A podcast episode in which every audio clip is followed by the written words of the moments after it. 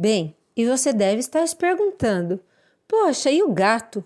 Já que foi ele o responsável por toda essa história. Bem, o gato? O gato ficou morando no palácio, assistiu o casamento, muito bem vestido, com botas bordadas a ouro e preciosos diamantes. E daí em diante viveu muito feliz, com muita pompa e circunstância, naquele lindo palácio. Às vezes ele se metia a correr atrás de alguns ratos, mas só por diversão, porque comida nunca lhe faltou naquele rico reino. Vamos, vamos, meus servos, ajudem o moço e o levem até o palácio. E voltaram com uma roupa magnífica para o jovem. O dono do gato vestiu-se e ficou tão bonito que a princesa, quando viu, se apaixonou por ele. O rei também ficou muito encantado com ele. E depois de ter recebido tantos presentes daquele nobre rapaz, permitiu que ele se casasse com, com sua filha. E eles se casaram no luxuoso palácio com uma festa lindíssima e foram felizes para sempre.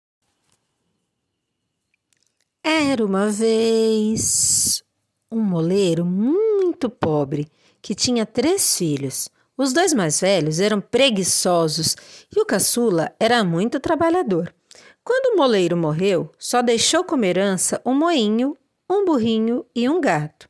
O moinho ficou para o filho mais velho, o burrinho para o filho do meio e o gato ficou para o filho caçula. Esse último ficou muito descontente com a parte que recebeu da herança. Mas uma coisa muito estranha aconteceu. O filho, indignado com a herança que tinha recebido, ficou olhando para o gato e, de repente, ele escutou uma voz: Meu querido amo, compra-me um par de botas e um saco, e em breve te provarei que sou muito mais útil que o moinho e que o burro que seu pai deixou.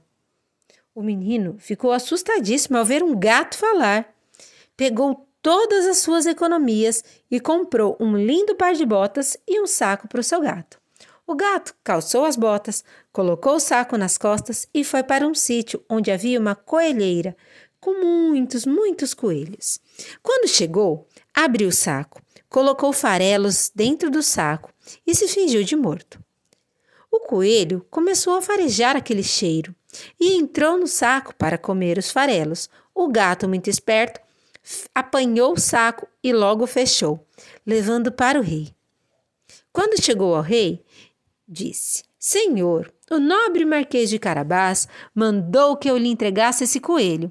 Seria uma delícia fazê-lo cozido com cebolinhas. O que acha? Coelho, disse o rei.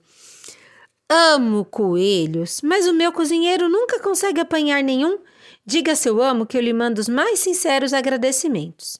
No dia seguinte, o gatinho aprontou de novo. O que será que ele fez? Dessa vez, o gato resolveu que ele iria apanhar duas perdizes e levar novamente ao rei, como presente do Marquês de Carabás. Durante um tempo, o gato continuou a ir até o palácio, levando muitos presentes e dizendo sempre que era presente do Marquês de Carabás. Um dia, o gato convidou seu amo para ir tomar banho no rio. Ao chegar ao local, o gato disse ao jovem: De hoje em diante, seu nome será Marquês de Carabás. Agora, por favor, entre na água. E o que será que aconteceu? Ao entrar na água, o amo ficou lá quietinho, o rapaz não entendeu nada, mas confiou no seu gato. O gato havia levado o rapaz no local por onde devia passar a carruagem real. Esperto, o gato, ao ver a carruagem se aproximando, começou a gritar: Socorro! Socorro! O que aconteceu? perguntou o rei, descendo de sua carruagem. Os ladrões roubaram a roupa do meu nobre Marquês de Carabás, disse o gato.